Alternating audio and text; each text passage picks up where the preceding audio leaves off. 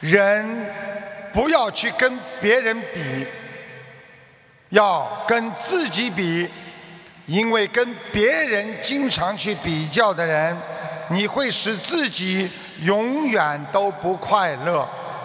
跟自己比，你会看到自己每天在进步当中，你会很快乐。想度别人的人，等于把佛光洒入别人的心田。所以，首先要使自己的心里充满着阳光，才能将阳光洒遍人间。人的毛病就是自私啊！有时候我们被人间的磨难所吓到，我们退却了。有一个年轻人和几个亲戚做棉的生意，就是就是棉花的生意。第一次购物之后，他就遭遇了十年不遇的。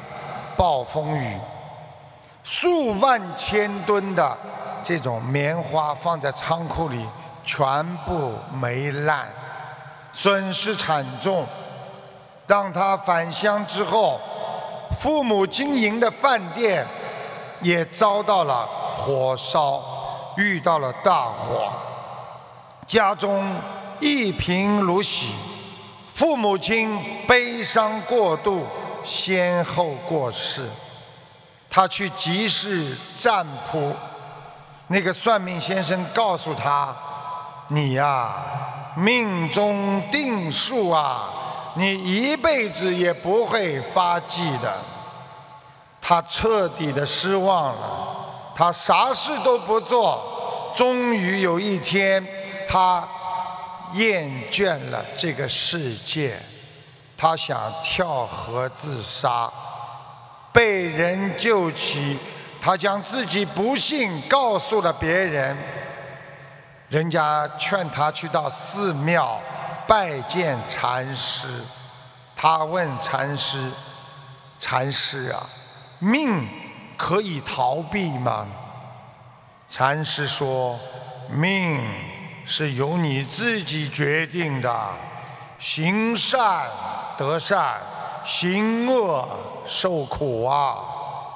禅师拿了一颗葡萄，攥在手里，就问他：“请你告诉老衲，这颗葡萄是完整的还是不完整的？”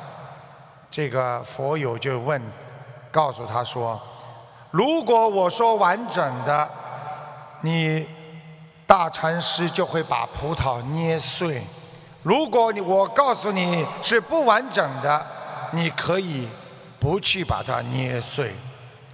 法师说：“你说对了，命运其实就像这个葡萄一样，它就是在我们的手中啊。”这位年轻人振作精神，重新开悟，在街市上。拜小摊、小吃摊，后来生意越做越大，这是一个真实的故事。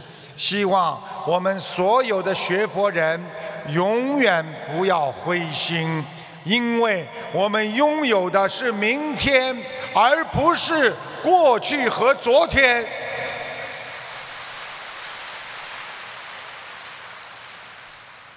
命运。有着不可预测的复杂性，有时成功和挫折会交替的出现。我们可以知命，但是我们不能任由命运的摆布，绝不因为不幸我们就自暴自弃。学佛就是要改变命运，成功时。不要把自己看成是个巨人，失败时不要把自己看成一个矮人，你就能把握好自己，你就能掌握好人生。